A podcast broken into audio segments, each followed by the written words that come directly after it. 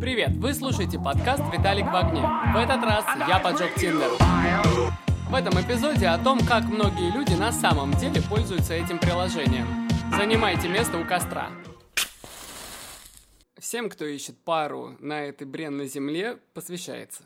Я довольно давно играю эту жизнь соло, и, ну, у всех давно это разные понятия, в моем случае речь идет о годах, за которые я успел много уже с кем познакомиться, опробовать разные методы и стратегии, принять участие в краткосрочных любовных романах и вечных.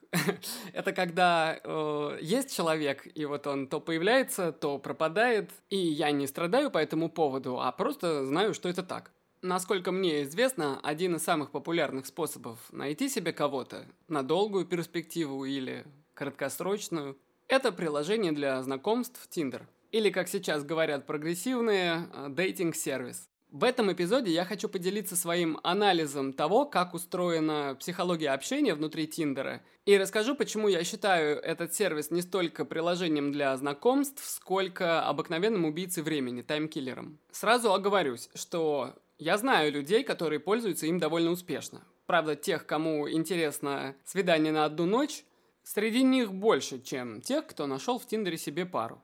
Однако, по моим личным наблюдениям и своей истории, я склонен считать, что среди пользователей Тиндера больше всего тех, кто не получает от приложения ни того, ни другого. О причинах подобного положения вещей и пойдет речь в этом эпизоде.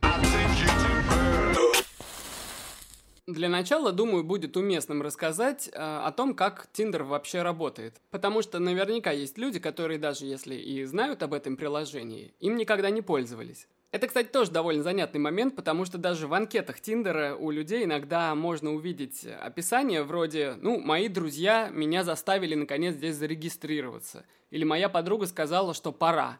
Так что регистрация в Тиндере, э, не знаю, как сейчас, но когда вот я им начинал пользоваться пару лет назад, э, считалась чем-то вроде тотального поражения в личной жизни. То есть все, со дна постучали. Это фиаско, братан! И такие люди, начав пользоваться приложением, первое время проявляют некоторую робость. У кого-то со временем проходит, э, у кого-то нет.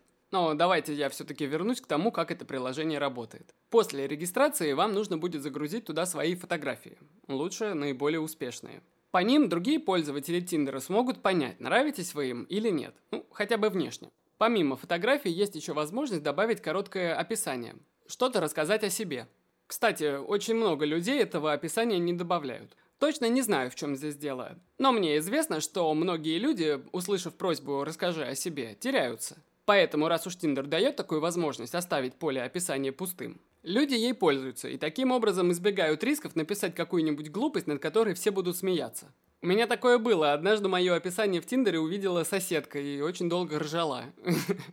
После этого я описание поменял. Кстати, ловите проверенный лайфхак. Сейчас у меня там написано Задам самые нетривиальные вопросы в твоей жизни. Это сработало. Во-первых, это такая хорошая затравочка на диалог, а во-вторых, людям действительно стало интересно, что это за вопросы за такие чтобы вы понимали, о чем речь. Таким вопросом может быть, например, что было самым удобным предметом в жизни, на котором ты сидела. Тут еще можно проверить и на пошлость. И вас, слушатели, тоже. Когда с фотками и описанием будет покончено, ваша анкета станет доступна для просмотра другим пользователям. И вы тоже сможете посмотреть на других. Пожалуйста, выбирайте, кого поцеловать, на ком жениться, а кого с глаз долой. Если человек вам понравился, вы ставите ему лайк, свайпая вправо. Если не понравился, до свидания, свайп влево. Когда человек, которому вы поставили лайк, то же самое сделал и с вашей анкетой, это называется матч, то есть совпадение. Добро пожаловать в общий чат, теперь вы можете пообщаться. Казалось бы, понятная и простая схема. Должна работать. Зарегистрировался, и теперь каждую неделю знакомишься с красивыми людьми, ходишь на свидания, занимаешься сексом, и все в твоей личной жизни теперь здорово. Однако на деле, чаще всего, все выходит совсем не так. Так что есть здесь подводные камни, не столь очевидные. Итак, вы нашли того, с кем у вас симпатия совпала, и вроде бы все должно быть хорошо. Только вот в описании своих анкет некоторые люди начинают писать следующее. Зачем вы ставите лайк, а потом не пишете? Не лайкайте, если не собираетесь мне писать. Или вот... Лайкайте, а потом молчите? Проходите мимо.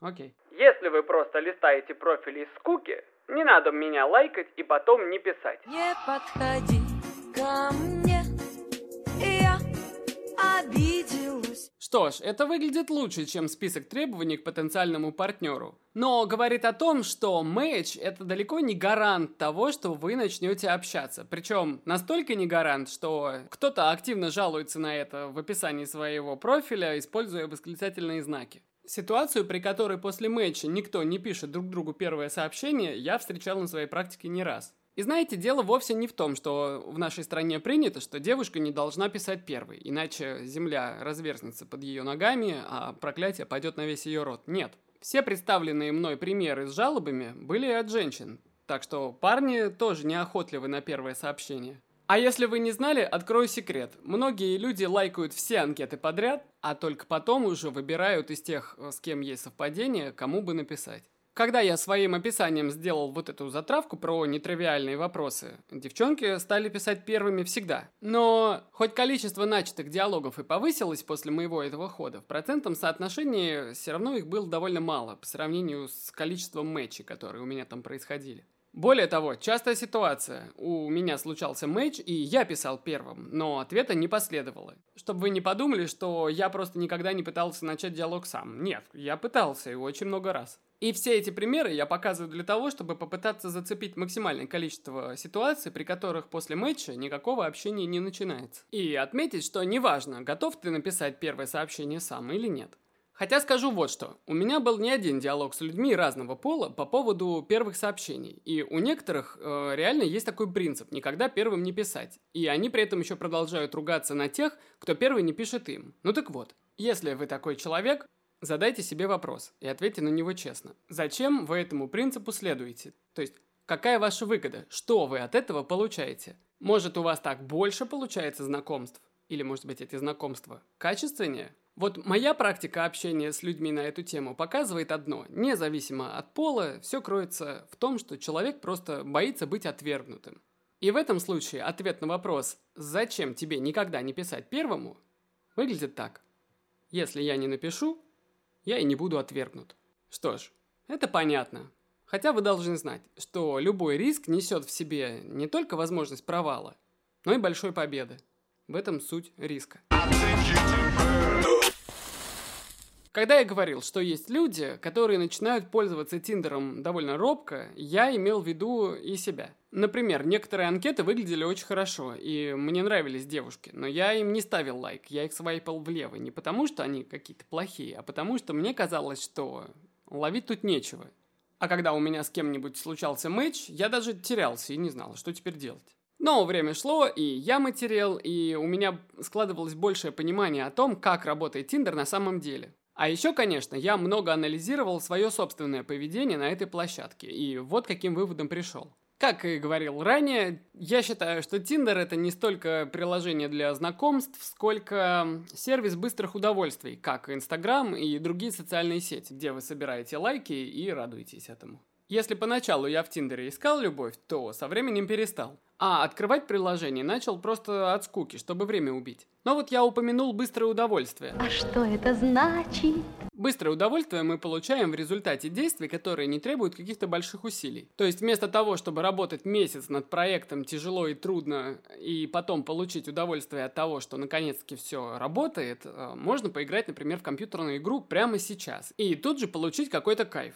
То же самое можно сказать про какой-нибудь ТикТок, в который можно залипнуть очень надолго именно по этой причине. Дела, которые приносят быстрое удовольствие, на самом деле в сумме воруют очень много времени, и поэтому мы частенько себя ругаем за пристрастие к ним. Вот и в Тиндере я заметил, что когда случается матч, мне приятно, что я кому-то понравился, и для сиюминутного удовлетворения этого вполне хватает. То есть диалог мне с этим человеком не нужен, мне и так нормально. Другое дело, когда матч случается с кем-то, кто действительно сильно нравится. И вот тут придется уже что-то делать. То есть это уже ситуация не из разряда быстрых удовольствий. Тут придется что-то придумать и написать первое сообщение, а потом еще надо будет проявлять интерес и вообще как-то вести диалог. Причем, опять же, очень часто, даже если общение действительно начинается, э, выглядит оно как односложные ответы девушки на мои вопросы и ни одного встречного вопроса мне. И если проблему односложных ответов я как как-то решил своими нетривиальными вопросами, то что делать с тем, что человек ничего не спрашивает у меня, вот тут уже сложности. Когда разговор идет таким образом, я довольно быстро делаю вывод, что я своей паре не интересен, и дальше нам общаться нет смысла. Кстати, пару раз в сети мне попадались такие посты от девушек про парней, которые вот сначала много пишут, а потом куда-то пропадают, мол, что случилось? Вот то и случилось, в одного эта игра не играется. И судя по всему, в Тиндере много таких уставших и разочарованных людей, чьи усилия редко вознаграждаются, на их первые сообщения часто либо не отвечают, либо отвечают односложно. Если вам хочется сказать, что просто нужно быть настойчивее, сообщаю. В Тиндере есть такая функция «убрать из пар» которая работает в одностороннем порядке. То есть э, не надо ничего писать там, как-то извиняться и так далее. Просто нажимаешь на кнопку и все. Бах, пары больше нет и общаться вы больше не можете. И найти этого человека в приложении тоже уже не получится. Особенно напористых ребят часто таким образом и сливают. Иногда диалог завязывается, но вот уже на втором сообщении ваш э, партнер по этому чату говорит «Я не люблю все эти онлайн-переписки, давай встретимся лично». Поначалу такой подход может радовать, потому что у тебя на сверхбыстрой скорости назначилось свидание. Но после парочки встреч с людьми, с которыми тебе прям не о чем даже пообщаться, и череды твоих дурацких попыток с этих встреч слиться, уже так сильно не торопишься, и все-таки хочется с этим человеком немножко початиться. А он отказывается общаться онлайн. Получается, Купидон опять промахнулся. Так что начавшийся в Тиндере диалог может стать э, причиной вашего разочарования очередного. А вот матчи никаких рисков в себе не несут и усилий не требуют, разве что от большого пальца. Зато какое-никакое удовлетворение все-таки приносят. И чего бы тогда на них и не остановиться. Так и выходит, что при большом количестве пользователей Тиндера далеко не все из них друг с другом общаются. А еще Тиндер начинают э, ругать, как и любые другие вещи, которые приносят быстрое удовольствие. Мол, они воруют время, и чего я вообще трачу его здесь, э, вместо того, чтобы заниматься на самом деле полезными вещами. Вывод простой. Тиндер – это еще одно место, где многие люди просто собирают лайки. Так самооценка может расти и без всяких знакомств. А вот еще один вывод, дополнительный, в качестве бонуса. Когда попадаешь в Тиндер впервые, кажется, что нужно быть вежливым, всем писать и всем отвечать. А если заканчивать диалоги, то тактично, как-то объясняться, почему ты хочешь прекратить общение. Так нас еще деды учили. После большого количества отправленных мной без ответочек и диалогов, прерванных по неизвестным мне причинам, я понял, что Тиндер так не работает. Тут проще. Люди просто нашли еще один способ, как занять время, и на самом деле часто даже и не готовы общаться. Диалоги начинают только с теми, кто прям сильно понравился. Дальше, если все-таки зацепились языками, здорово, может быть, даже будет встреча. А если нет, ну, просто выходишь из диалога и забываешь о нем навсегда. Соляви. Я думаю, это нормально. Мэчей может быть очень много, и всем писать это застрелиться можно. И по сути, ты ведь человеку из этого чата ничего не должен. Вы с ним, ну, максимум обменялись парой сообщений. Поэтому может быть, это даже как-то положительно влияет на формирование личных границ. У нас люди привыкли быть всем должны и обо всех на свете заботиться, кроме себя. Так вот, э, практика прекращения диалога без лишних слов, ну, вполне может воспитать какую-то э, здоровую черствость в этом вопросе. Что ж, если вы своей любви до сих пор не нашли, а нежность здесь куда-то хочется, подарите ее мне. Расскажите своим друзьям о подкасте «Виталик в огне». Подписывайтесь на мой инстаграм «Виталик, нижнее подчеркивание, в огне». И до новых встреч в эфире. Пока.